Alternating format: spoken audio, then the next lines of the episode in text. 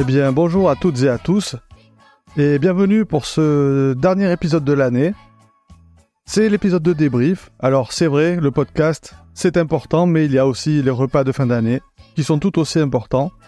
Et donc, pendant que nous sommes à table, nous avons décidé de faire travailler un petit peu la jeune génération, et nous allons vous laisser avec nos deux padawans, Elisa et Antion, qui vont vous présenter cette, cet épisode de débrief et nous accompagner ensuite, car il y a beaucoup de choses à dire et c'est un épisode très riche auquel nous vous convions ce soir.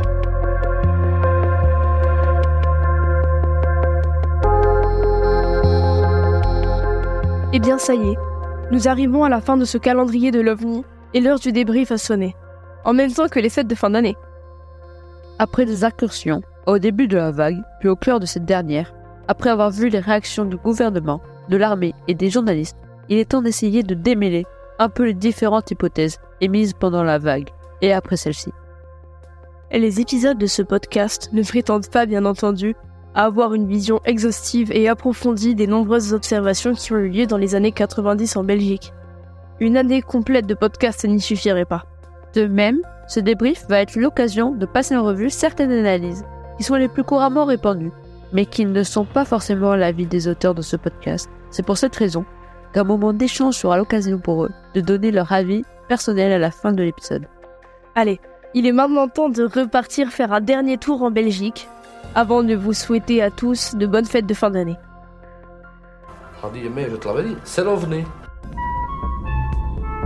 Chaque année, des centaines de personnes sont témoins de phénomènes aériens non identifiés. Ces observations les bouleversent et vont jusqu'à changer leur regard sur notre place dans l'univers. L'histoire que vous allez écouter s'est réellement produite. Ces observations ont été surnommées la vague belge. Le terme de vague est utilisé quand il n'y a pas simplement une ou deux observations d'OVNI, mais une multitude d'observations signalées à différents endroits et considérées comme ayant un lien entre elles. Aujourd'hui, dans les dossiers OVNI,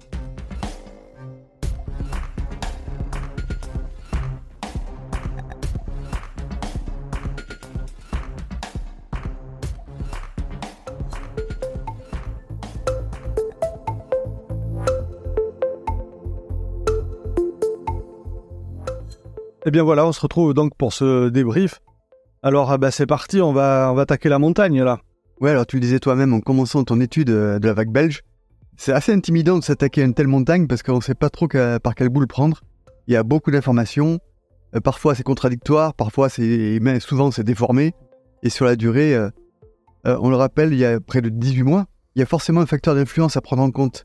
Les gens ont regardé le ciel plus que d'habitude, et ont pu déceler de l'étrangeté dans des phénomènes ordinaires auxquels euh, ils n'auraient pas forcément prêté attention dans un contexte plus normal. Et puis, on peut pas euh, ne pas en parler, il y a aussi la tentation du canular. C'est un peu normal, et puis ça, ça va être un peu tentant de s'amuser à profiter de l'ambiance un peu électrique pour tromper les experts, quoi. Ouais, enfin bon, ça, ça ferait long quand même comme canular, ça serait... Ouais, alors c'est peut-être une, explication partielle, enfin, on en reparlera plus tard. Alors bon, il ne reste pas moins que, là, je pense que tout le monde est d'accord là-dessus, il s'est passé quelque chose. C'était pas euh, juste euh, une psychose collective. Il y a des centaines, voire des milliers de personnes qui rapportent avoir vu des phénomènes étranges dans le ciel, et on peut pas euh, juste balayer ça comme ça sans chercher à comprendre. Alors la question là où on en est là, à la fin de, du calendrier de l'OVNI, c'est comment faire, comment avoir une approche rationnelle mais ouverte à toutes les hypothèses qu'on essaie d'avoir la plupart du temps? Alors on, aurait pu essayer de passer en revue tous les témoignages incroyables que, que tu as évoqués, mais voilà, c'est impossible de faire une enquête approfondie de chacun de ces cas, ben, parce qu'on n'a plus les éléments et que. Et c'était longtemps, n'empêche. Oui, et puis bon, enfin, il y, en a tellement en plus. Voilà. C'est euh, très, très impressionnant. On n'a que survolé, hein, dans le calendrier de l'OVNI, on a fait que survoler euh, tout ce qui a été raconté et, le survoler de très haut en plus. Hein. Ouais, on a le livre sous les yeux, là, c'est un pas vu le truc. Hmm. Alors, ce que je te propose, c'est de, bah, de commencer par essayer de faire de la science dure euh, à partir des éléments quantifiables qu'on a. Et pour ça, on a deux principales preuves, entre guillemets, physiques, qui ont pu être enregistrées lors de cette vague belge. Le premier, c'est les enregistrements radars, mm. euh, des radars civils, des radars militaires, des radars d'avion aussi. Et la fameuse photo, la, fameuse photo du, petit rechin. Donc ensuite, dans un deuxième temps, bah, ce qu'on propose, c'est d'évoquer deux hypothèses qui ont, elles, pour ambition d'apporter une explication globale à cette vague Alors la première, c'est le, modèle socio-psychologique proposé par l'AFIS, l'Association française d'information scientifique. Et l'autre, c'est une étude qui a été faite par le CNEGU. Le CNEGU, on connaît parce que c'était... Euh, on l'a reçu. Ouais, le comité nord-est des groupes ufologiques. Très actifs, ils sont très actifs. C'est le, groupe de Gilles Munch. On les voit beaucoup, ouais. Voilà. Et pour finir, ben, on fera un espèce de petit bilan.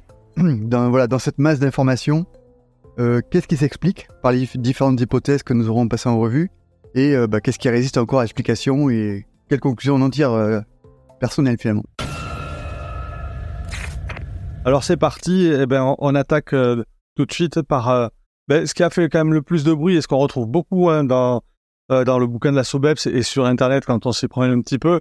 La, la, preuve ou les preuves qui semblent les plus, les plus marquantes et les plus évidentes, eh ben, c'est les radars, quoi, les traces radars dont on a parlé dans l'épisode sur les militaires. Alors, si on revient sur les faits, euh, alors, le soir du 30 mars 90, ça, s'est passé vers 23h. Un gendarme, gendarme euh, requin ou Renkin, je sais pas comment ça se prononce, hmm.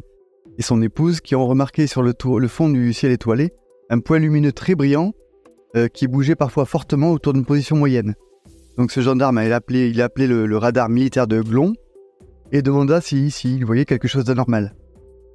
Et euh, quand on a examiné avec les radars civils ce qui se passait au-dessus de la région de Wavre, de trouver ce gendarme, on a découvert effectivement un écho-radar non identifié.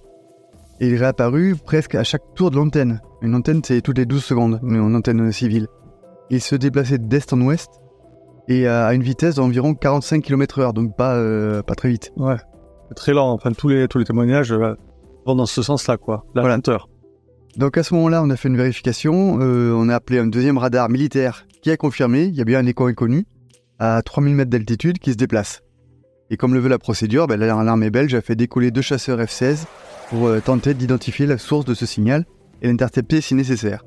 Donc les, militaires ont volé pendant une heure, mais en gros ils n'ont rien vu, hein. ils, ont, enfin, voilà, ils ont réussi à établir aucun contact visuel. Et en revanche, euh, leur, radar, leur radar embarqué, hein, Doppler, a lui aussi euh, détecté des éco-radars non identifiés. C'est ce qu'ils ont déclaré lors de la conférence de presse, là, euh, de enfin, on en a parlé de cette conférence de presse, où effectivement, apparemment, ils avaient accroché, comme on dit, euh, les radars avaient accroché un objet. Voilà, ça, on va y revenir. Et d'ailleurs, il y, a un des deux pilotes, je pense que c'était lors de la conférence de presse dont tu parles, mm. qui avait déclaré qu'avant l'intervention, il avait lui-même vu des objets triangulaires, dotés de, de puissantes lumières dirigées vers le bas. C'est en gros ce que tout le monde a vu par ça, avec Belge, ça ressemble un peu à ça. Donc c'était un, appareil resté à immobile à environ 100 mètres au-dessus du sol. Et euh, le pilote a précisé que euh, pendant leur mission d'investigation, les contacts radars semblaient indiquer, euh, là je cite, J'avais l'impression que nous chassions quelque chose qui jouait avec nous et qui avait tout sous contrôle.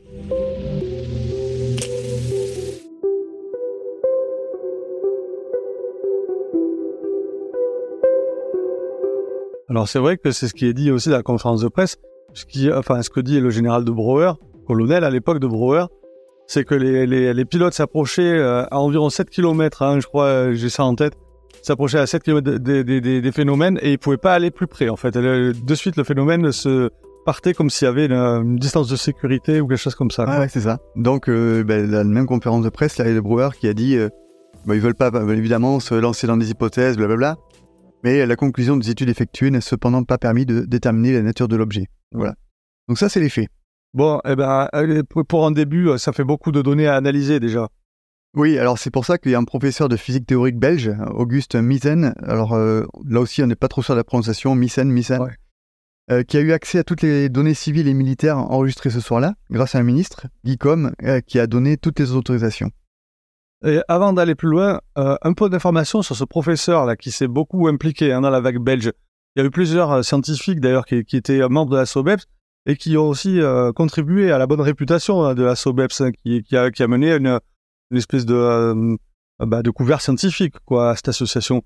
Et on le voit d'ailleurs au début, le gouvernement est un peu méfiant vis-à-vis de la SOBEPS, il sait pas trop qui c'est en fait, ils connaissent pas trop. Donc il y a des gens comme ça, comme Auguste Missen, et c'est un physicien belge qui est passé par le MIT professeur émérite à l'Université catholique de Louvain, où il enseigne la mécanique quantique, la physique et les mathématiques. Donc on peut dire que le CV est plutôt solide et que c'est pas un illuminé tout seul dans son coin qui fait des recherches et des vidéos sur TikTok. En 1972, ce même euh, Auguste Mycène devient le conseiller scientifique de la SOBEPS. Et au même moment, il s'intéresse à la magnétrohydrodynamique et se rapproche de notre scientifique. Alors là, que bien des ufologues connaissent, Eh ben oui. c'est Jean-Pierre Petit, le directeur du CNRS, enfin l'ancien directeur du CNRS, qui dit être en contact avec des aliens nommés humites. Alors ce qu'il y a d'ailleurs, enfin, ce qui- ce qui ce qu'il a un peu, euh, ce qui lui a porté tort en fait, mais je crois que c'est quand même un scientifique de, de haut vol. À la base, oui, oui. Mais après, bon, euh, effectivement, il, a, il est parti dans des hypothèses un peu bizarres. Alors, euh, pour en revenir à Auguste euh, euh, en regardant un peu sur Internet, on se rend compte que ce physicien, il a, en gros, il a deux images dans le monde scientifique. Il y a d'une part le chercheur respecté sur des domaines complexes, hein, dont on a parlé, la mécanique quantique, etc. Et il y a une deuxième facette du personnage qui s'intéresse à tout ce qui peut paraître, disons, exotique Mm. pour un, un chercheur traditionnel. Par exemple, euh, Monsieur Mycène s'intéresse à, la- à la mémoire de l'eau. Ouais. Il a publié des articles sur l'Arche d'Alliance, sur l'action du vent sur l'eau pendant l'Exode, ou encore sur la rotation des aiguilles et des boussoles euh, dues aux ovnis. Donc euh, voilà, des trucs pas très... On ne s'attend pas forcément à voir ça d'un professeur traditionnel, entre guillemets. Oui, après c'est peut-être pour ça justement qu'il est venu à l'ufologie. Et puis euh, bon, Probablement. on, ouais. on peut on peut aller sur des domaines comme ça en, en étant sérieux. Oui, c'est ça, parce qu'en gros, le gars, c'est quand même scientifique, hein, puis à chaque fois, il se ramène à ça. C'est un, un gars qui applique les méthodes scientifiques, mais bon, voilà, il a quand même ses convictions et ses croyances, comme tout le monde. Mais bon, euh, moi, ce que j'aime bien, c'est le- sa, sa volonté de- d'un quelqu'un comme ça, qui a une crédibilité scientifique, de- d'essayer de porter la science dans le milieu de l'ufologie. Ses collègues savaient Oui. qu'elles ne pouvaient pas m'attaquer parce que c'était pas scientifique. Donc là, j'ai jamais eu de problème. Bien sûr, il y en avait qui, qui, euh, pensaient vraiment c'est une perte de temps. hein. Il faut faire des choses sérieuses comme elles le font. Enfin, que chacun fait ce qu'il veut. Et vous savez, il y a des choses sérieuses euh, qu'on peut faire. Il y a des observations extrêmement importantes. Il y a une cohérence interne dans le phénomène. Ok, passons à son analyse des signaux radars maintenant, que nous allons tenter de résumer ici. Alors justement, j'aime bien la façon dont il aborde son analyse, parce que, euh, je sais pas, elle paraît honnête. Il cherche à expliquer ce qu'il a observé, sans a priori sur les hypothèses, et, et surtout, il admet quand il se trompe, il se corrige. Et ça, c'est pas tout le monde qui, qui fait ça. Oui, c'est sûr. Alors, on va essayer là de résumer les 10 ans d'enquête sur ce cas, en commençant par les radars civils. Alors, les radars civils, ça balaye le ciel toutes les 12 secondes, Mm. avec un faisceau d'éventail. Et ensuite, pour avoir plus d'informations, bah, il se fie au transpondeur pour évaluer la hauteur et l'identité de l'aéronef. Un, radar euh, civil n'est pas capable d'avoir ces informations sans, sans transpondeur. Mm. Donc, c'est pas très précis. Par exemple, ils ne peuvent pas déterminer l'altitude. Ils servent surtout à corréler les échos qu'ils captent aux données émises par les transpondeurs, qui sont des émetteurs, on le rappelle, hein, ils sont présents dans chaque avion pour signaler euh, qui ils sont. C'est un truc euh, où on, on- juste on capte qu'un écho et euh, après on va, on va compter sur le transpondeur pour avoir plus d'infos. Mm. Donc, euh, sur ces radars, il y a des possibilités d'artefacts et des possibilités de faux positifs. Dans l'aviation civile, c'est pas très grave parce que de toute façon, encore une fois, c'est le transpondeur qui fait faux. Et or, ce jour-là, la température continue à décroître au-dessus de 3000 mètres, mais il apparaît aussi qu'il y a une inversion des températures à envi- environ 1000 mètres du sol. Et ça, ça rappelle un phénomène bien connu sur Terre, en particulier dans les déserts, euh, des rayons courbés par des gradients de température, ça rappelle euh, forcément les mirages. Mm. Donc, euh, le, le radar croit voir dans le ciel des échos qui en fait viennent du sol. Et pour le professeur Mycène, c'est très probable que les échos radars civils aient été victimes de ce phénomène. Ok, donc on, on l'a compris, les radars civils sont pas fiables, mais passons maintenant aux radars militaires, parce que là, je pense que euh, là, ils balayent le ciel différemment, et en l'occurrence avec un faisceau étroit en forme de crayon. Oui, alors ce qu'ils observent là est très différent finalement de ce qu'on a sur les radars civils. Eux, ce qu'ils captent, c'est des échos non identifiés qui se déplaçaient à 45 km/h euh, selon la direction du vent, au moment considéré. Et euh, les échos anormaux sont apparus à 22h17 et 22h58. Alors, cette fois, on pense que c'est pas un mirage, puisqu'il y a plusieurs, plusieurs euh, radars qui ont capté la même chose. Et l'altitude est descendue progressivement de 4000 à 2100 mètres. Ouais. Donc, euh, proposition du professeur Mycène, euh, ça correspond quand même pas mal à des bulles de convection. Ça, c'est autre chose qu'un mirage. Mm. C'est ce qu'il explique des masses d'air humides en forme de colonne euh, qui se forment de l'atmosphère et que l'auteur appelle des nuages invisibles. En tout cas, invisibles à l'œil nu, mais détectables par les radars. D'accord, mais effectivement, c'est un militaire, on l'a vu dans les épisodes, qui dit euh, c'est pas possible que plusieurs radars se trompent sur les inversions de température. Bon, apparemment là, ils se tromperaient pas, mais ça serait quelque chose. de particulier, quoi. C'est ça, il y aurait vraiment quelque chose d'inhabituel, mais qui n'est pas un objet physique, mais un phénomène météorologique. Euh, donc, en fait, ça, ça ferait deux coïncidences comme ça avec les mirages coup sur coup, quoi. Oui, voilà, deux phénomènes, euh, disons, qui, qui, pourraient fausser les radars, qui ne sont pas les mêmes, et qui seraient au même moment. C'est vrai que c'est une coïncidence. Et euh, alors, par contre, on a une troisième source d'information, ce sont les radars euh, Doppler, DF16, ce sont des radars embarqués, qui eux aussi, tu disais tout, là, tout à l'heure, ont accroché euh, une trace suspecte. Alors, ce qu'ils ont détecté, eux, dans les radars F16, ça montait et ça descendait dans des proportions ahurissantes, à des vitesses qui pouvaient aller à plus de 1000 nœuds, donc 1850 km/h. Et donc là, les nuages invisibles, bah, ça, ne se comporte pas comme ça. Hein. Donc en 1991, date de sa première étude, euh, il y avait donc tout un ensemble de faits observés et des arguments rationnels qui obligeaient euh, le professeur à reconnaître que bah, la seule hypothèse raisonnable est celle d'objets volants non identifiés, dont les performances indiquent clairement une origine non terrestre. Donc euh, il n'a pas fermé la porte complètement à la possibilité d'une explication conventionnelle, mais c'était sa conclusion à l'époque.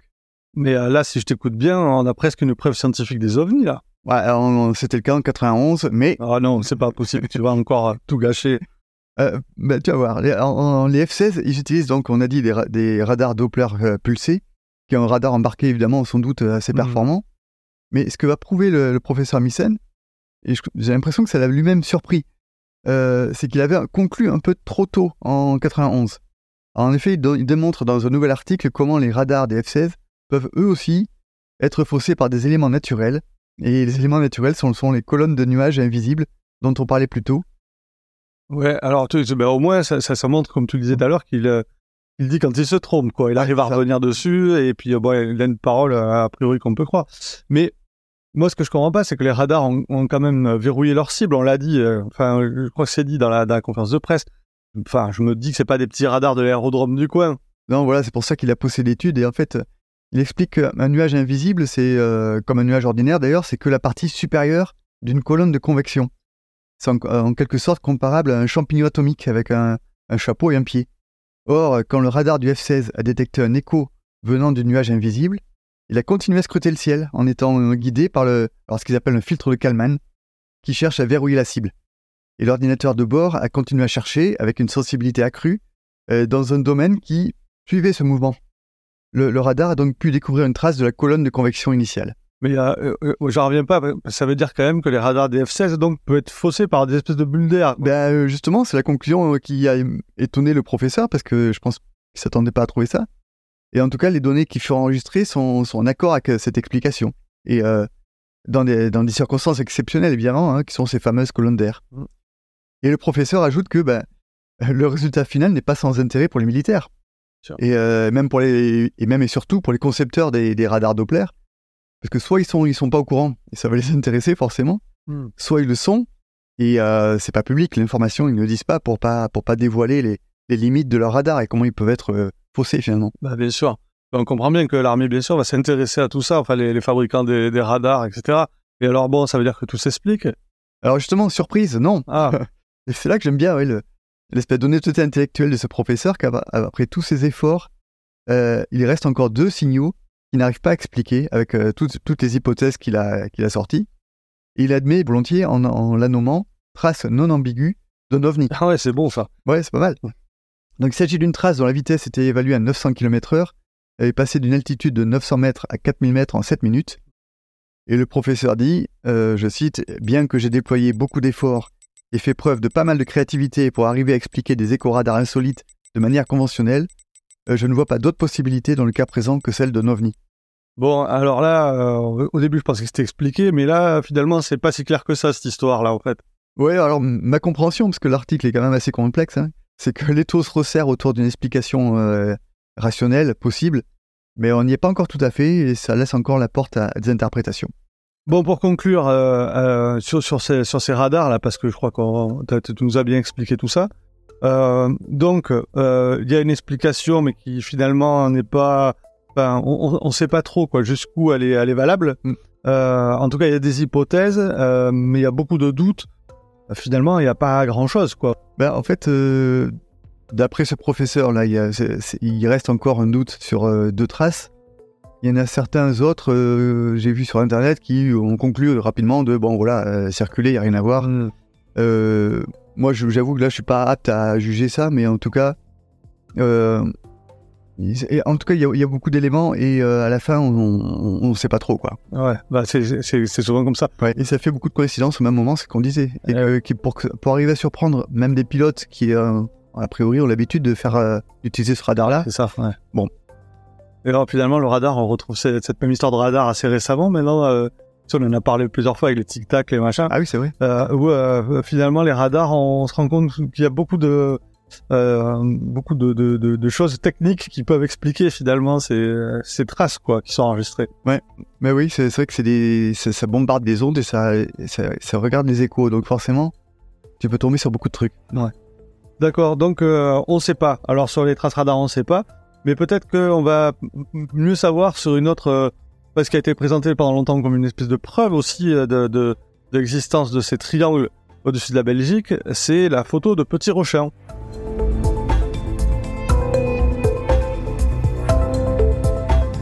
Alors nous voilà sur cette fameuse photo qu'on connaît tous. Ce sont les trois lumières disposant en triangle avec un genre de phare au milieu. Et euh, ce qui était extraordinaire, c'est que quand on euh, augmentait les contrastes, on voyait une masse sombre. Oui, c'est ça. Alors, et on- on- effectivement, on l'a vu euh, lors de, de notre épisode là sur les sur les images. Euh, le témoin dit avoir vu trois points lumineux blancs euh, qui étaient jaunes, ronds, disposés en triangle, et par la suite la petite lumière, la fameuse rouge, qui était au centre. Mm. Euh, ce qui est euh, ce qui est assez euh, assez fou dans cette photo, c'est qu'en plus on voit le mouvement des phares, Ouais. euh, qui, qui Un peu qui est une espèce de mouvement rotatif. Et euh, bon, la personne déclare, euh, le photographe, hein, comme le phénomène ne bougeait pratiquement pas, je suis allé prendre mon appareil photographique, je suis ressorti et aussitôt, j'ai pris deux photos dont une seule a donné un résultat. Et quel résultat? Parce que, alors, on, l'a vu, euh, les gens galèrent vraiment à prendre une photo euh, de, de ces, de ces nombreux triangles. Généralement, on voit pas grand-chose. Et puis là, bah, lui, il nous sort une photo quasiment parfaite. Et donc, euh, assez vite, cette photo a fait le débat parce que, certes, alors c'est la photo du siècle euh, pour certains, mais pour d'autres, euh, il s'agirait peut-être d'un canular. Et même la Sobeps, je le dis dans le récit, Mm. avec quelques doutes hein, au départ, parce Oui, que c'était pas. mais c'était sa compagne, en fait, au photographe qui a vu l'objet en premier, et puis elle, ben, les, récits variaient un peu, quoi. Mais bon, euh, l'un dans l'autre, ils avaient ce cliché-là, euh, ils ont même essayé de le reproduire, et, euh, et ils y ont jamais, euh, ils, sont jamais parvenus. Et certains, ben, théorisent qu'il aurait pu aussi s'agir d'un prototype secret, par exemple. Oui, voilà. Donc euh, la photo a été achetée par un journaliste, dis donc. Euh, ça, je savais pas que ça avait été un peu commercialisé finalement. Oui. Et elle a fait euh, l'objet de, de nombreuses analyses. Pour en citer quelques-unes, bah, d'abord la SOBEPS, tu l'as dit, ils sont assez circonspects. Euh, là, je cite leur rapport. Malgré leur bonne foi qui semble manifeste, nous comprenons mal le compte-rendu sommaire et succinct qu'ils firent de leurs observations. En gros, ils trouvent les, les témoins un peu désinvoltes. Ouais. Et, euh, et donc, tu l'as dit, oui, ils ont, ils ont alors essayé de reproduire la photo par un trucage, mais bon, ils ne sont pas arrivés à un résultat très probant. Non. Euh, la photo est ensuite confiée euh, à l'école royale de, militaire de Bruxelles. Et euh, bah, eux, leurs intentions sont claires. Hein, ils cherchent pas à identifier l'objet. Ils, ils- ils cherchent juste à conclure euh, s'il s'agit d'un objet matériel ou pas. Et donc, oui, effectivement, ils disent oui, oui, il n'y a pas de trucage sur la photo elle-même. C'est bien une photo de quelque chose de matériel. Ouais. Et d'autres organismes, d'ailleurs, on va passer le détail, mais euh, d'autres organismes ont étudié euh, la photo et en arrivent à la même conclusion. D'ailleurs, petit, euh, petite parenthèse là, juste à ce moment-là, François Louange, je crois qui était le, Ouais. le mentor d'Antoine, qu'on avait interrogé sur les images d'OVNI, avait étudié cette photo. Voilà. Ah oui, je sais pas trop ce qu'il avait conclu d'ailleurs. Je me rappelle plus, c'est dans le livre qu'on qu'on revoit, D'accord. mais ça, oh, ça pourrait peut-être marrant de, de, de, lui, de lui poser la question. Ah oui, oui. et donc, tu as le professeur Missen, à nouveau lui. Mm. On, va, on va le retrouver beaucoup, lui. Hein. Il est très, très impliqué dans, Ouais. dans- dans la vague belge. Il s'intéresse au sujet et lui, il va s'a- s'aventurer sur une hypothèse un peu audacieuse. Alors, je cite là aussi son. Il a raconté à l'époque. En tenant compte de lois physiques connues, il est permis de penser qu'il constitue un système de guidage auxiliaire, un peu comme les fusées ont la capacité d'émettre des jets auxiliaires, en plus de jets- des jets puissants qui sortent des tuyères principales. Les ovnis sont cependant plus rationnels parce qu'ils ne doivent pas emporter la matière qui leur sert à la propulsion. Bon. Alors, on va pas faire durer le suspension plus longtemps parce que je pense que maintenant tout le monde est au courant. Euh, cette photo était un canular. Et, euh, Mm. et pire que ça, c'était un canular vraiment basique. C'était des lampes de poche fixées sur un morceau de frigolite. L'auteur du canular interrogé par la TV belge. Donc on a décidé de faire une maquette parce qu'on en parlait et on a pris les, entre guillemets le, principe de ce qu'on entendait. Et puis il fallait la faire voler, pas simple. Ça. Non, on n'a pas fait voler, on l'a accroché avec des fils de nylon, des fils de pêche et puis on a fait les photos. Voilà, donc c'est du travail de petit bricoleur, si je vous comprends bien. Oui, tout à fait, oui. Oui, vraiment trop petit. C'était tellement banal que c'est tout, tout, à fait que de la frigolette, des ampoules et, un peu de peinture, oui. Oui, et, euh, franchement, enfin, c'est quand même fou que des experts aient pu être bernés par un truc, euh, un trucage de, d'enfant, quoi. Ah ouais, alors c'était ma première réaction aussi, mais c'est, comment c'est possible? Ça peut même porter à sourire. Tu sais, le, petit malin qui trompe mmh. tous les experts. Euh. Voilà, si on regarde un peu dans le détail ce qui a été produit à l'époque, alors donc, un, la SOBEPS ne sont pas trop laissés avoir. Ils étaient vraiment euh, très, ils avaient des gros doutes depuis le début. Mmh. Les labos dont on a parlé, eux, ils ont conclu juste à la matérialité de l'objet, pas à sa nature. Donc ils ne sont pas trompés, parce que c'était vraiment, c'était vraiment un objet matériel. Ouais. Et puis il y a certains experts qu'on n'a pas écoutés, mais qui avaient tout deviné depuis le début. Hein. Ah oui. Mais ça, on a beaucoup moins parlé. Il y en a une qui s'appelait euh, Amanda Nwanda, qui dit euh, Tout sans le faux dans ce cliché. Un témoin qui prend deux photos et qui s'empresse de jeter le deuxième comme si cette photo de, pouvait révéler des, traces de trucage. C'est vrai. Voilà. Mais ce que ça montre quand même, c'est que les, les bah, finalement, les, les, gens qui ont envie de croire, euh, quand tu as une belle photo comme ça, tu as envie d'y croire et tu as tendance, à, une tendance naturelle à filtrer les informations qui vont dans le sens de ton hypothèse, quitte à ignorer des hypothèses plus triviales, comme simple, un simple canular. Quoi. Ouais. C'est ce qu'on appelle, on a déjà parlé dans un, avec Antoine, je crois, euh, oui, oui, oui. Euh, le, billet de confirmation. Euh, avec Antoine, le, le, le psychologue qu'on avait reçu l'année dernière pour la l'observation de masse 90. Mais il faut savoir aussi quand même, on, l'a dit dans le dans, l'épisode, la Sobeps avait avait fait un triangle en bois dans lequel elle avait mis des ampoules et s'était amusée à le faire voler pour essayer de prendre une photo. C'était pas loin. C'était pas loin. mais ça ressemblait pas parce qu'en fait, je crois que le gars qui a fait la photo de Petit Rochin avait fixé euh, le, sa, plateforme, là, son plateau, son triangle, l'avait fixé euh, sur un câble, etc. Donc il l'avait pas lancé. Ah oui. Donc je crois que ouais, ouais, mais c'est vrai qu'apparemment ils ont fait des centaines de photos, donc ils, ils auraient pu euh, s'approcher en fait de, de, de là, mais non. Et apparemment le photographe lui-même a essayé de refaire son trucage. Ah bon? Euh, Oui, oui, quand, quand il a avoué que c'était lui, on lui a demandé de refaire euh, la photo et il a jamais réussi. Ah oui. c'est vrai qu'on a la photo sous les yeux, elle est superbe. Ben, elle est très belle. Oui, voilà, bon, mais euh, on pourrait marquer I want to believe dessus. ça serait nickel. Bon, et parce que, bon, on rigole un peu de ça, mais pour autant, même si c'est un indice important qui s'écroule, euh, ça disqualifie pas le reste de la vague et ça énerve un peu, je crois, certaines personnes de la SOBEPS, euh, parce que là, bien sûr, euh, aussitôt, il y a eu un déferlement euh, de, de critiques, quoi. Bien sûr, et puis bah, pour tenter d'expliquer les autres phénomènes, d'autres théories étaient avancées, et surtout par le milieu dit sceptique, entre guillemets.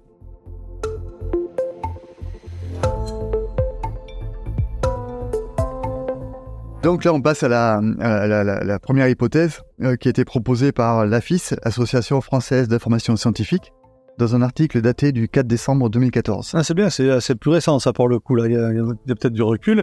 Et, mais euh, alors moi je connais pas du tout, euh, c'est quoi la FIS Il parle d'où Alors la FIS c'est, une association, hein, euh, loi 1901, mhm. et qui définit son rôle de la façon suivante promouvoir la science et défendre l'intégrité contre ceux qui, à des fins lucratives ou idéologiques, déforment ses résultats, lui attribuent une signification qu'elle n'a pas, ou se servent de son nom pour couvrir des entreprises charlatanesques. Alors tu vois, rien que, dans, les définitions, tu vois le côté un peu euh, polémique et un peu provocateur qu'ils mhm. affectionnent euh, particulièrement. Puisqu'en gros, euh, leur rôle c'est de s'opposer à tout ce qui peut être de l'ordre de la pseudo-science, mhm. comme, je sais pas, l'astrologie, l'homéopathie, la numérologie, des trucs comme ça. Et, souvent, ils ont tendance à mettre l'ufologie dans le même panier, et moi là, je suis pas d'accord. Ah, Parce que moi, je connais un peu ces milieux, parce que euh, quand j'habitais au, au, Canada, j'étais adhérent des sceptiques du Québec. Mm. C'est un peu, euh, un peu la même association. Ouais. Euh, toi, ils offraient 200 000 dollars à quiconque pouvait prouver devant eux en labo des dons paranormaux. Tu vois, tu, vois l'idée un peu la, provoque. On a, eu le, on a eu le cas en France aussi. Il y avait un gars là, euh, alors je sais plus son nom. La zététique. oui, la zététique. Oui, le, le labo côté de Nice, euh, où ils offraient pareil une grosse somme à quiconque pouvait prouver euh, une origine paranormale de certaines choses. C'est ça, c'est la même mouvance, disons. Ouais, ouais, ouais. Donc j'aimais bien parce que, en gros, ils n'avaient pas peur de se confronter et puis de passer au crible de, de méthodologie scientifique des domaines d'activité qui reposaient sur des idées totalement irrationnelles. Toi, ils, bah ils recevaient des voyants, Donc, euh, pour, pour évaluer un voyant, il faisait des protocoles de, de, probabilité, de statistiques. Mm. Bon, il, ça ratait tout le temps, mais c'était rigolo. Ouais, mais en, même temps, voilà, c'est vrai que comme tu dis, ça va sur des domaines où ils iraient pas autrement. aussi. Ouais. C'est bien que la science s'intéresse à ça aussi. C'est ça. Ah, moi, c'est pour ça que je les aime bien. Et euh, j'achète régulièrement leur magazine, là, ça s'appelle euh, Science et Pseudosciences, je crois. Et c'est intéressant. Alors, mais, euh, un, un petit bémol, l'aspect négatif que peut présenter ce genre d'association, bah, c'est parfois, ils ont une petite tendance à prendre un peu euh, leurs adversaires de haut, euh, voire euh, de les prendre pour des débiles, et au nom de la science avec un grand S, tu vois. Le...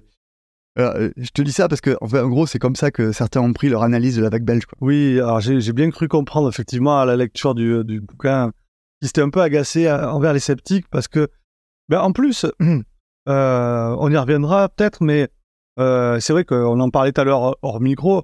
euh, les Français ont pris un peu tout ça de haut. Hein, Ah oui, c'est- Ah, sur la forme, voilà. t'es pas bon. ouais. non, non.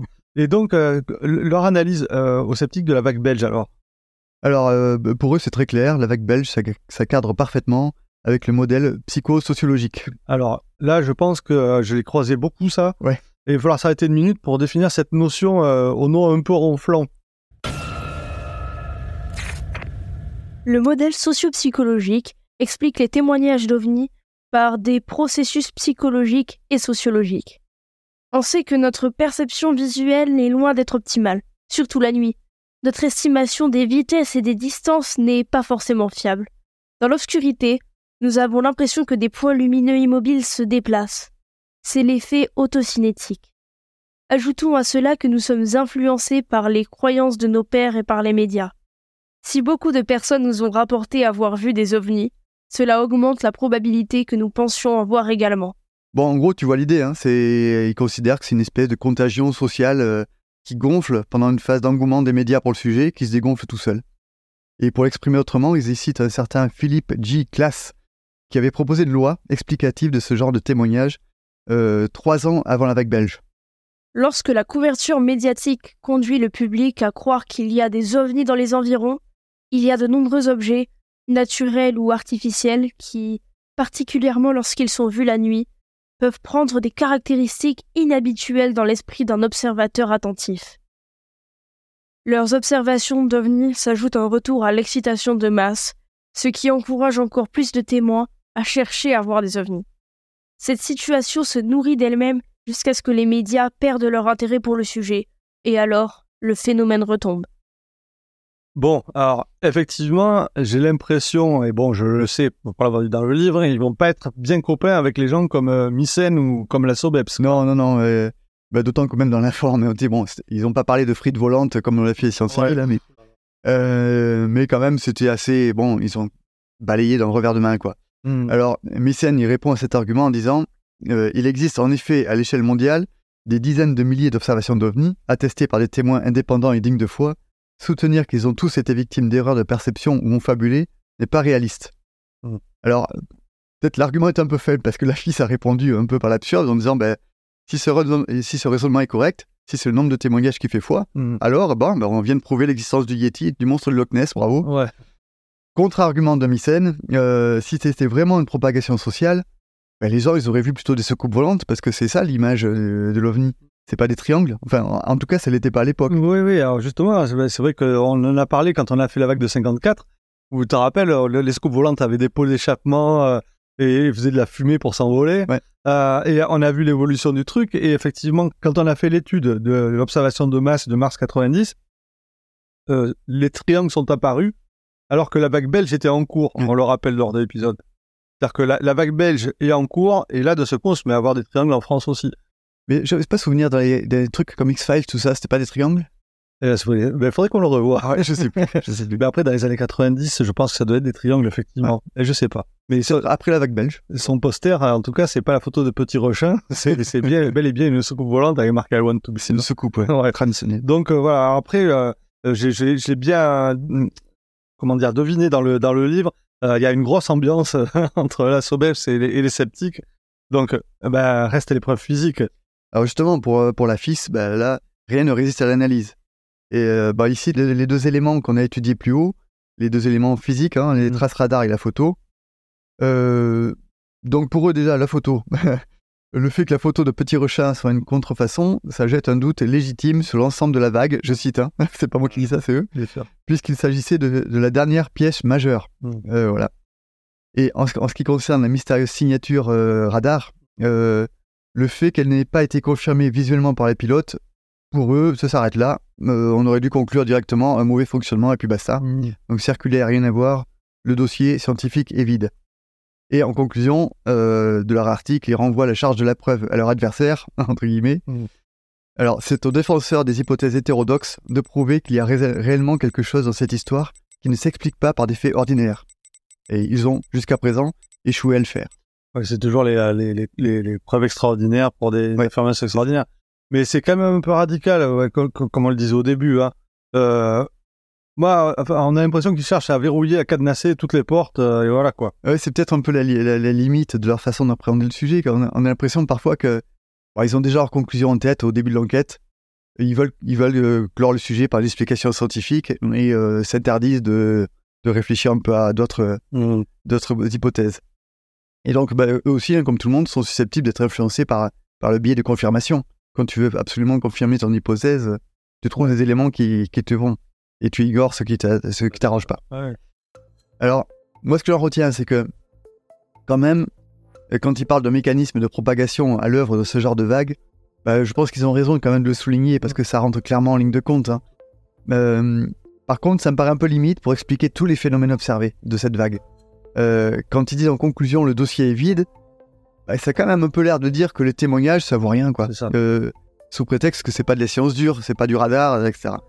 Et euh, on le voit depuis qu'on fait ce podcast, le témoignage humain, bah, il a clairement ses limites, ses biais, mais bon, maintenant ils sont connus. Et euh, la plupart du temps, on le voit avec nos enquêtes du GEPAN, euh, les, gens, ils ont réellement vu quelque chose. Il y a des confusions, d'accord, mais nier que, les gens ont vu quelque chose de tangible, c'est un peu aller un peu vite en besogne peut-être. D'autant que, bon, il y, a les observations, certes, mais là on est dans, une vague, mais avec des choses tellement particulières et tu sais, on, l'a vu dans, les épisodes où il y a des soirs euh, où l'OVNI, on le suit grâce aux témoignages. Euh, les gens le voient partir au nord-ouest. Hop, au nord-ouest, on retrouve des témoignages. Après, il part au sud. Blim, on retrouve des témoignages au sud et dans un, dans un espace-temps cohérent, quoi. Donc, c'est quand même, euh, à, moins qu'ils se soient tous appelés pour dire à faire des témoignages. Euh, ouais, t'as raison, ça augmente la consistance, forcément. Je sais. Ouais, alors du, ou alors, euh, franchement, c'est des hallucinations qui sont très très bien organisées. Bon, voilà, ça c'est mon opinion. Donc c'est euh, bah, alors qu'on en est là hein, de, des, hypothèses, un autre acteur va rentrer euh, dans le jeu.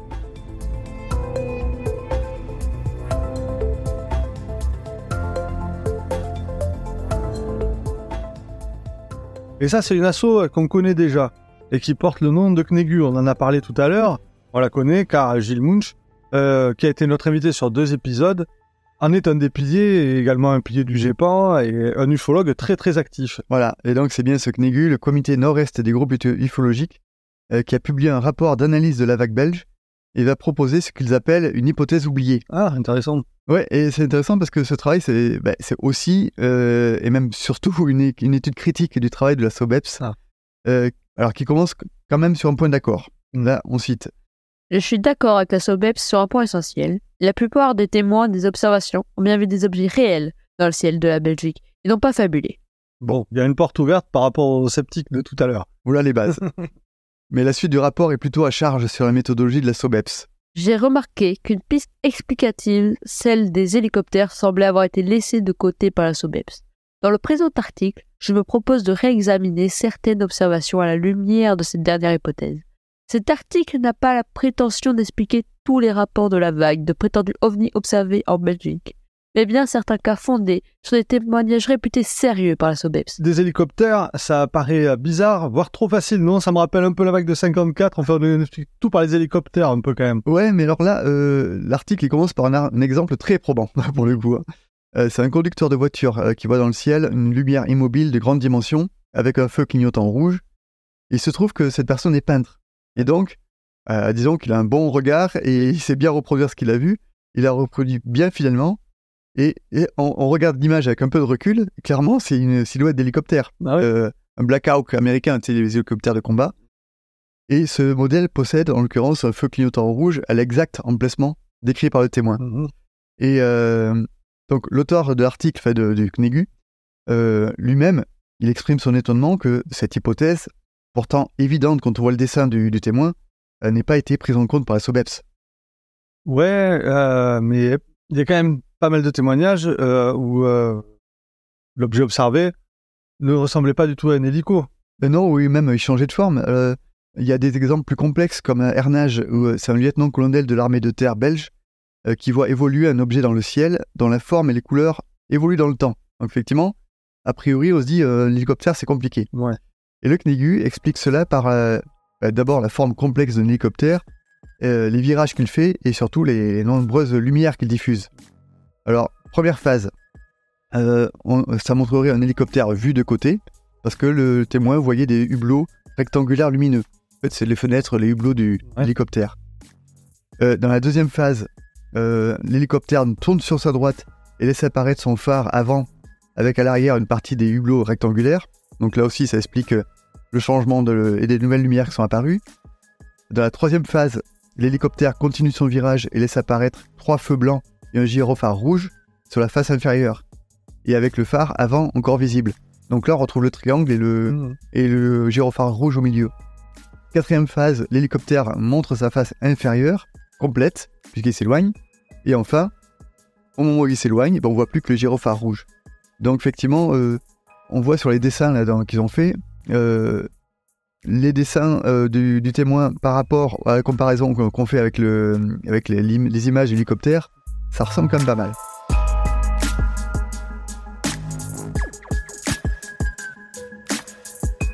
Oui, mais euh, alors c'est peut-être valable pour, pour, pour ce cas-là. Mais après, euh, il y a d'autres cas, comme à euh, on en a parlé, on l'a raconté ce- cette observation, où un témoin va débrancher sa, chaudière parce qu'il entend un ronflement, et bah, il voit un objet de forme ovoïde euh, avec des sortes de petites rames ou des gouvernes un peu sur le côté. Quoi. Ouais, alors pareil, ça, ça évoque très très clairement un hélicoptère que je connaissais pas, ça s'appelle un Sea King. C'est un, un hélicoptère qui a une forme très arrondie et qui a des espèces de cache-roux sur les côtés. Et euh, vraiment, ça ressemble à des rames. Et le, le- le- le comparatif entre la photo et le dessin, c'est assez probant. Euh, alors, je te passe les exemples suivants parce qu'il en, il en cite pas mal. Mhm. Mais ça paraît quand même assez convaincant. Bon, alors, mais admettons alors. hein. Mais euh, bon, il y a des cas où euh, des nombreux témoins ont vu des phénomènes différents au même moment. Euh, Il y a des soirées où euh, ça ferait beaucoup, beaucoup d'hélicoptères dans le ciel belge quand même. Alors justement, c'est un bon point, et c'est là que euh, l'hypothèse du CNEGU devient intéressante. Alors prenons les observations de novembre-décembre 89, où il y avait de nombreux témoins qui ont vu des phénomènes, y, co- y compris la fameuse observation des gendarmes dans la ville d'Eupen. Mhm. Donc le CNEGU avance une hypothèse qui va être difficile à prouver, mais qui est quand même qui est pas mal, je trouve. Euh, en gros, ça implique les armées de l'OTAN. Ah. Alors on est, on le rappelle, hein, on est à l'égard du Golfe. hein. Oui, on l'a dit au départ, oui, on l'a dit dans le, dans le contexte, effectivement, on se demandait si ça avait un impact, justement. Bah justement, là, l'hypothèse, c'est que, en fait, enfin, là, c'est pas une hypothèse, il y avait un accord euh, pendant la guerre du Golfe qui autorisait les Américains à survoler le territoire belge sans demander d'autorisation. Une espèce de truc exceptionnel. Or, euh, il y a 17 avions AWACS euh, basés à Geilenkirchen, en Allemagne, c'est à 25 km de la frontière belge, et qui appartiennent en propre à l'OTAN. Ils ne sont pas du tout sous le commandement de la, la force aérienne belge. Or, euh, la presse belge a signalé qu'un AWACS, euh, basé dans cette ville, avait survolé la région le 29 novembre 89. Et euh, ce qui est bizarre, c'est que ça contredit les affirmations du lieutenant-colonel de Brouwer.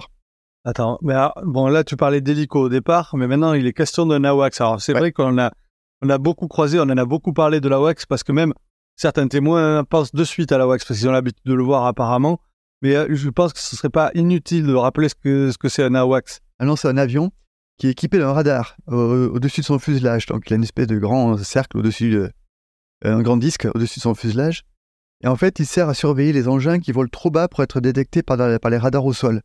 Donc, en vol, le- un AWACS, ça maintient une surveillance constante sur les engins aériens, euh, amis ou ennemis d'ailleurs, Hmm. et dans un rayon de 300 km. Et il se trouve que son radar, on l'a dit, hein, ça lui donne une forme euh, très étrange. Et il se trouve aussi qu'il a trois phares blancs et un phare rouge au milieu. Ah. Euh, donc, l'hypothèse du CNIGU, on y vient, ce serait celle de, de, en fait, de grandes manœuvres de l'OTAN euh, qui auraient impliqué des AWACS et des hélicoptères de l'armée. Quelle armée On ne sait pas, armée américaine, allemande, belge. hein. en fait, ce qu'il ce qu'il envisage, c'est que ce serait un test de pénétration en territoire supposé ennemi, donc la Belgique. Comme c'est un allié très fidèle des États-Unis, bah, c'est un bon terrain d'entraînement parce que finalement, on peut tester, voir si on est capable d'aller détruire les radars des ennemis sans être repéré. Et donc, les hélicos, ils auraient procédé à un, exercice consistant à détruire les radars sans être repérés, d'où d'abord leur discrétion et leur vol à basse altitude. Et là, euh, le ou les AWACS euh, auraient servi, par exemple, à les guider lors de ces manœuvres. Ok, mais alors le, colonel de Brouwer qui dit n'avoir rien vu, donc il aurait menti ou bah, Ou alors il n'était pas au courant, parce qu'il a avoué dans une interview qu'il n'avait pu obtenir aucun renseignement de l'OTAN, euh, ni pendant, ni après la vague. Alors, peut-être que l'accord pour ces manœuvres a été donné au plus haut, au niveau ministériel par exemple, pour que l'exercice soit plus réaliste. Mais c'est vrai que ah, ils ont fait une demande auprès de l'ambassade américaine. Ah oui euh, Et l'ambassade américaine, Guy Com, le ministre de la Défense, dit euh, très vite on exclut, euh, on exclut que ce soit n'importe quel objet militaire américain au-dessus de notre, de notre sol. Effectivement, l'OTAN a son propre, sa propre chaîne de commandement, j'imagine. Alors dans le CNEGU, c'est vrai qu'ils en parlent de, la réaction de ce ministre, parce qu'au mm. début, il ouvre toutes les vannes, on l'a vu avec Missen, il lui donne toutes les informations qu'il veut. Et puis après, on a l'impression que il cherche à bloquer, à, à tout bloquer. Peut-être qu'il a été au milieu courant par l'OTAN, peut-être que un truc comme ça. Alors, c'est pas inintéressant parce que tu ressens aussi un petit peu, alors je ne l'ai pas trop dit, mais euh, comme on est dans la discussion, tu ressors un peu du livre de, de Assobeps, euh, et je crois que c'est Mycène, mais pas que. Il y a beaucoup de personnes d'Assobeps qui ont l'impression que l'armée a fait sa propre enquête, ou en tout cas, ah que l'armée a fait ses propres investigations et qu'il y a quelque chose qui cache un peu. Donc, euh, et c'est vrai qu'on le voit aussi dans, dans, les épisodes là, on voit qu'à un moment donné, il y a des questions des députés euh, pour le ministre Com et ça devait pas être très confortable parce qu'on l'accuse de dépenser euh, beaucoup d'argent pour aller chercher, chasser des fantômes je sais plus, je sais plus ce qui est dit. Mais par contre, alors bon, cette hypothèse, pourquoi pas, mais il y a un truc quand même qui colle pas du tout, c'est la question du bruit parce que on, on voit que les objets volent bas et ils décrivent toujours des objets euh, évoluant de façon silencieuse. les hélicoptères, ça fait du bruit quand même. Mais justement, tous les témoins ne décrivent pas un truc silencieux. Il y, en a beaucoup qui décrivent un sifflement, un vrombissement, un bourdonnement, un grondement, un bruit répétitif, un, bruit de vent, de machine à laver, etc. etc. Ensuite, il y a bon nombre de, témoins qui étaient dans l'incapacité d'en juger, parce que soit ils étaient dans des lieux clos, mm. soit au bruyant. Ouais. Et il euh, faut savoir aussi que les hélicoptères militaires, donc dans, dans notre hypothèse, ce serait ça, euh, ils utilisent souvent des dispositifs spéciaux euh, pour réduire le bruit, et les pilotes sont formés à des techniques visant à minimiser le bruit aussi. Et donc la SOBEPS aurait omis tous ces éléments-là ben, En tout cas, beaucoup d'entre eux, et c'est là que le rapport est plus critique et pour la SOBEPS qui, selon le CNEGU, aurait dû euh, à minima s'entourer d'experts en aéronautique qui auraient pu les aider à, défricher tout ça et identifier la plupart des ovnis de la vague belge. Et un autre reproche euh, adressé à la SOBEPS, c'est celui d'avoir euh, cherché à simplifier l'équation. La SOBEPS prétend que l'ovni type de la vague belge était triangulaire, plat, avec des feux blancs disposés en triangle et un feu clignotant rouge vers le centre. Or, les engins vus par les témoins ne furent pas tous triangulaires. En effet, ils furent décrits comme triangulaires, rectangulaires, en forme d'œuf, en forme de cigare, de banane, etc. Il fut également question d'un dôme sur le dessus, de hublots carrés ou ronds sur les côtés, et les feux n'avaient pas tous les mêmes emplacements en fonction des objets décrits. Pour moi, l'ovni type n'est qu'une invention de la SOBEFS destinée à valider ou renforcer la thèse d'un engin extraterrestre. On l'a vu tout au long du présent article. La SOBEFS s'est livrée à des enquêtes de terrain à sens unique et incomplètes, qui génèrent de multiples questions et contradictions. Et donc la conclusion de ce rapport, hein, ça rejoint un petit peu celle de la FIS. La balle est dans le camp de la SOBEPS. En bonne logique, la charge de la preuve incombe en effet à ceux qui affirment l'existence d'un phénomène original.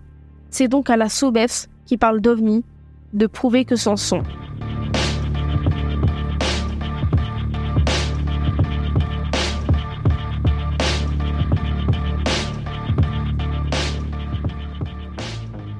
Donc, euh, ça fait beaucoup, beaucoup euh, de, choses, hein, euh, beaucoup de choses qu'on explique, d'autres qu'on explique moins, des théories. en fait, on est, ouais, on est quand même 30 ans après cette vague belge, Et on a l'impression qu'on n'a pas des masses avancées, sauf effectivement cette hypothèse, mais est-ce qu'un jour on, on saura la vérité? Alors justement, on peut apporter, aborder notre dernière partie, essayer de prendre un peu de recul et voir euh, qui reste de tout ça.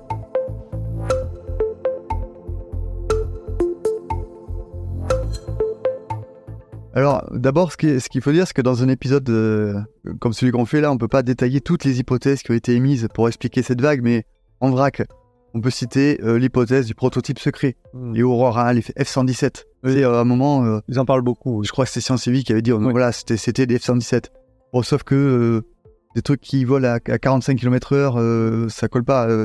Et puis pourquoi ils feraient voler des prototypes secrets au-dessus de villes? Bah, C'est incohérent, et ça, je, crois que c'est De Brouwer qui le dit souvent. D'ailleurs, De Brouwer, je crois, parle aussi de ces hypothèses dont tu as parlé, il les évoque dans son article dans le livre de Leslie Keane, donc qui est plus récent, ah euh, et où il a, il a, il a un peu de recul, et où il est très en colère après les sceptiques. La bagarre éternelle. Voilà, mais peut-être on peut lire un petit extrait, euh, c'est pour, pour donner le ton. Concernant les radars, la décision de l'armée de l'air fut accueillie avec jubilation par les sceptiques irrationnels, et les négateurs qui déclarèrent immédiatement que toute la vague belge était une farce. Selon eux, un cas explicable est suffisant pour discréditer les plus de 500 autres cas qui demeurent inexpliqués. Une position qui continue à être défendue par la plupart d'entre eux aujourd'hui. En 1990, l'armée de l'air a affirmé en plusieurs occasions qu'elle n'avait pas d'explication à ces nombreuses observations. Aujourd'hui, des sceptiques inébranlables, qui ne manquent pas de faire connaître leur position, ont mis en avant une théorie selon laquelle il s'agissait d'hélicoptères. À l'époque de la vague de panne, l'armée de l'air belge travaillait avec les autorités de l'aviation civile et avait plus de 300 avions, incluant des hélicoptères, plusieurs stations de radar au sol, 500 pilotes, 100 contrôleurs et des milliers de techniciens, etc. Mais nous avons été incapables de trouver la réponse. Pourtant, un petit nombre de négateurs sans compétences prétendent avoir trouvé la réponse. Leur véritable objectif est de tromper les gens, de créer la confusion et de ridiculiser les observations de panne.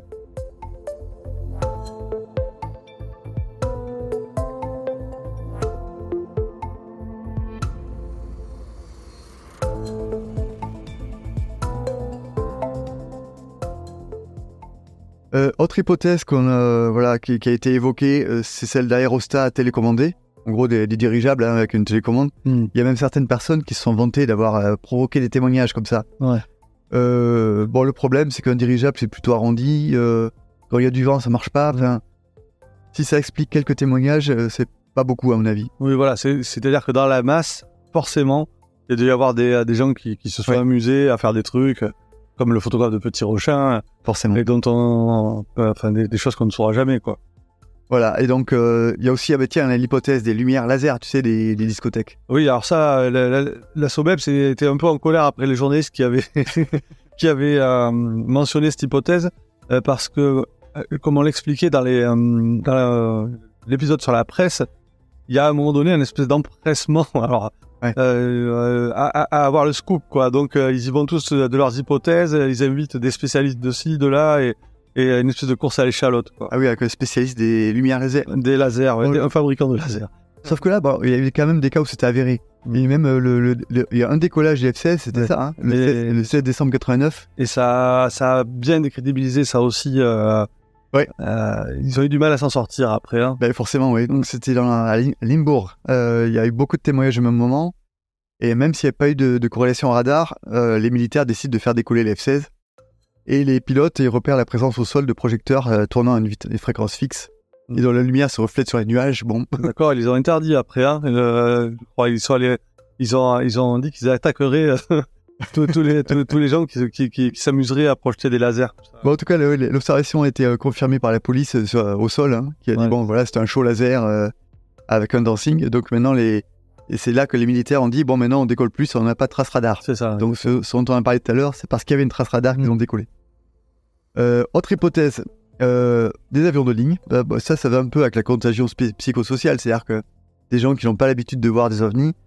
Euh, ils voient un avion, euh, ils n'ont pas l'habitude, ils surinterprètent. Alors ça, on peut pas l'éviter parce que il y a quelques, quelques témoignages où il y avait deux personnes. Un qui disait j'ai vu un truc, il, fait une- il décrit un truc de science-fiction. Et le deuxième, il dit bah, pas du tout, c'est un avion de ligne. Voilà. Donc, Mais euh, on l'a vu hein, dans, l'épisode sur les images, il y a un cinéaste professionnel qui est en tournage euh, d'un documentaire. Mm. Et toute son équipe lui dit Allez, un point lumineux, faut le filmer, faut le filmer. Et, et on- bon, là, on sent que vraiment c'est la psychose ovni. Parce que, bon, euh, la Sobeps, quand il regarde le film, euh, les points, tout ça, tout correspond à un avion. Donc, il a filmé un avion. ouais, ouais. Voilà. Donc, ça- Et donc la dernière hypothèse, c'est la wax, un, un avion un peu particulier, parce que justement, oui, il, il a une forme bizarre, il a trois phares blancs et un rouge au milieu. Peu- peu- peu- probablement, il y a une base pas loin, euh, peut, expliquer euh, certains témoignages. Donc il y a certains, parmi les cas dont on a parlé depuis maintenant un mois, euh, qui ont pu être expliqués, euh, euh, de façon euh, certaine. hein, euh, dans Wikipédia, ils en citent 5, et la plupart, c'est des, des explications du CNEGU liées aux hélicoptères, aux AWACS. Euh, donc, euh, bah, en gros, voilà où nous en sommes. hein. Si on résume, il y a quand même des centaines, voire des milliers de témoignages, euh, des informations parcellaires, euh, parfois déformées, euh, mais quand même des informations. hein. Il y a une masse d'informations. Et puis des explications, il y en a, mais aucune qui, ne, qui explique tout, quoi, la globalité. Donc finalement, là, on en est au stade où chacun se fait sa conviction sur la base de ce qu'on a. Ouais. Et, euh, et c'est vrai que c'est pas facile parce que euh, sûrement qu'il y a de tout. Euh, Sûrement que Ouais, c'est un mélange. ouais, dans ces explications-là, il y en a sur- qui expliquent un certain nombre de choses. Est-ce que ça peut tout expliquer? En tout cas, ça, ça montre que c'est toujours intéressant. Je posais la question au tout début du calendrier de l'OVNI. On avait fait balayer un petit peu le contexte avec cette guerre euh, du Koweït qui commençait, la guerre du Golfe qui commençait, euh, le mur de Berlin qui tombait. On est en Allemagne, on est, à- on est sur le C'est on en est- plein, ouais. on est à, à- on est à quelques kilomètres de la frontière allemande.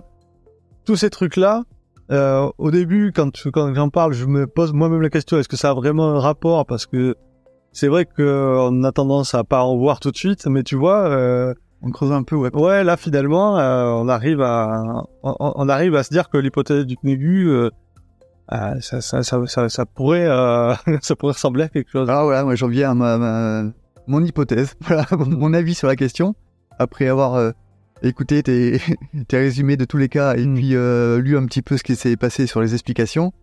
Donc moi, ce que je pense, c'est que bon, d'abord, il s'est réellement passé quelque chose d'exceptionnel. Tu vois, c'est Mm. pas un truc qui est parti de rien, c'est pas possible.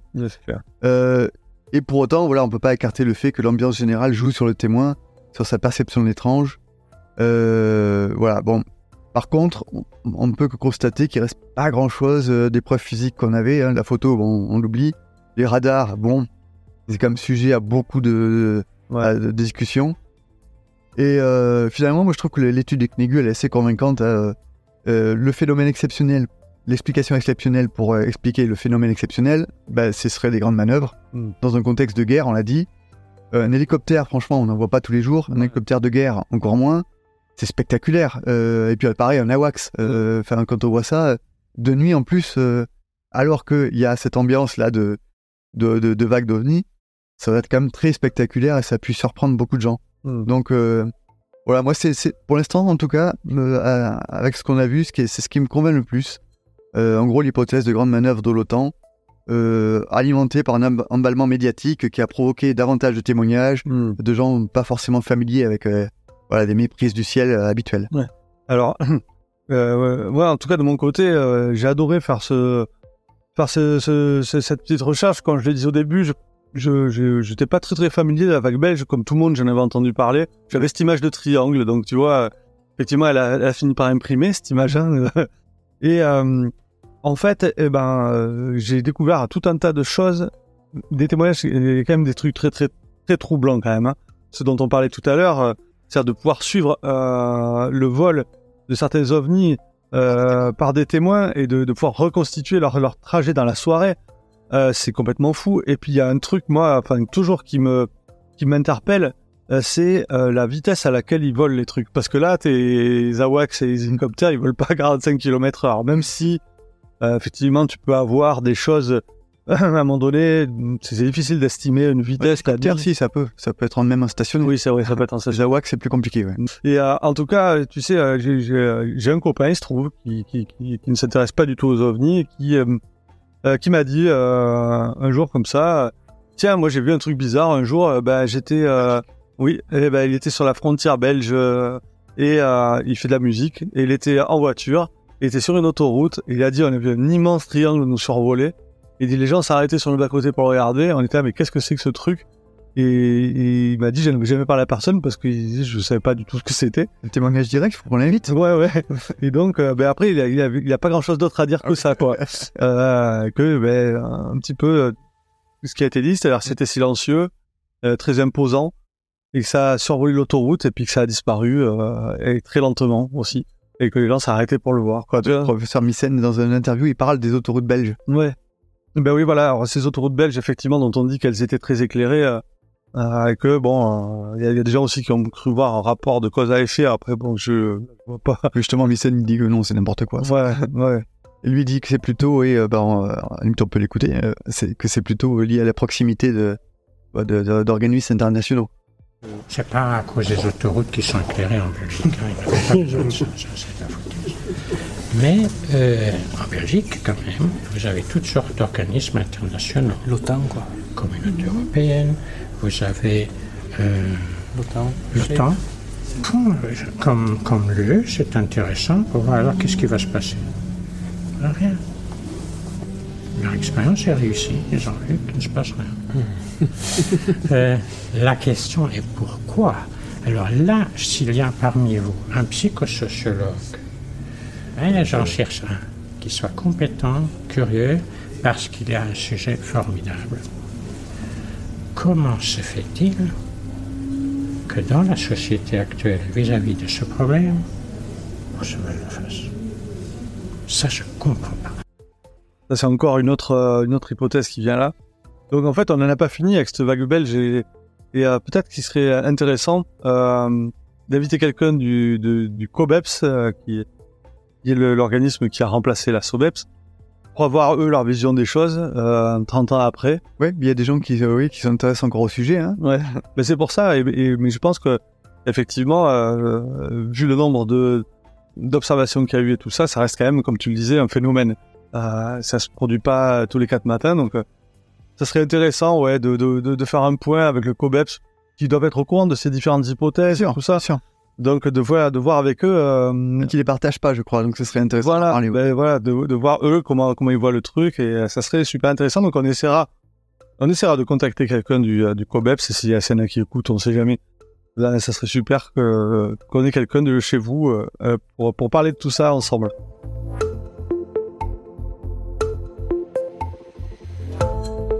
Voilà, donc là, justement, on en est à la... au moment des remerciements pour faire cet épisode. Justement, on va commencer par eux, Cobeps, ex-Sobeps, et son livre La vague, la vague belge. Vague d'OVNI sur la Belgique, un dossier exceptionnel. Euh, un gros pavé hein, que ouais. tu as tout lu. euh, alors, il y a des histoires à, à foison. vous allez comprendre si, si, si, si vous le, le, trouvez, si vous le lisez. On a fait qu'effleurer hein, le... la vague belge. Quoi. Il y a un tome 2. Et il y a un tome 2, et je me dis que l'année prochaine, on n'est pas à l'abri de se replonger un peu. Alors, on voulait remercier aussi le site rr0.org, c'est une excellente source d'informations sur l'ufologie, et où on a trouvé pas mal d'infos, en particulier sur la photo du petit rechin. Euh, on remercie évidemment le site de la FIS, l'Association française de l'information scientifique, et bien sûr le CNEGU. Voilà, vous trouverez tous les liens euh, euh, dans la description du podcast. C'est la fin de ce calendrier de l'OVNI sur la vague belge. Donc on vous invite bien sûr à lire le livre de la Sobeps, vous, vous vous régalerez avec la photo de Petit Rechin en couverture. Et en attendant de vous retrouver au mois de janvier, eh bien nous vous souhaitons de bonnes fêtes de fin d'année.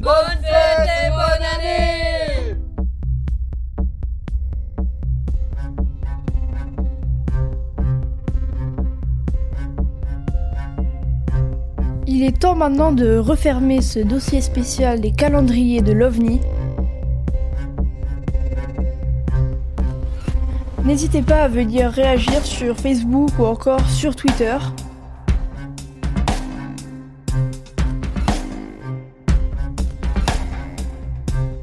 Et n'oubliez pas, même en France, regardez le ciel et gardez l'œil ouvert.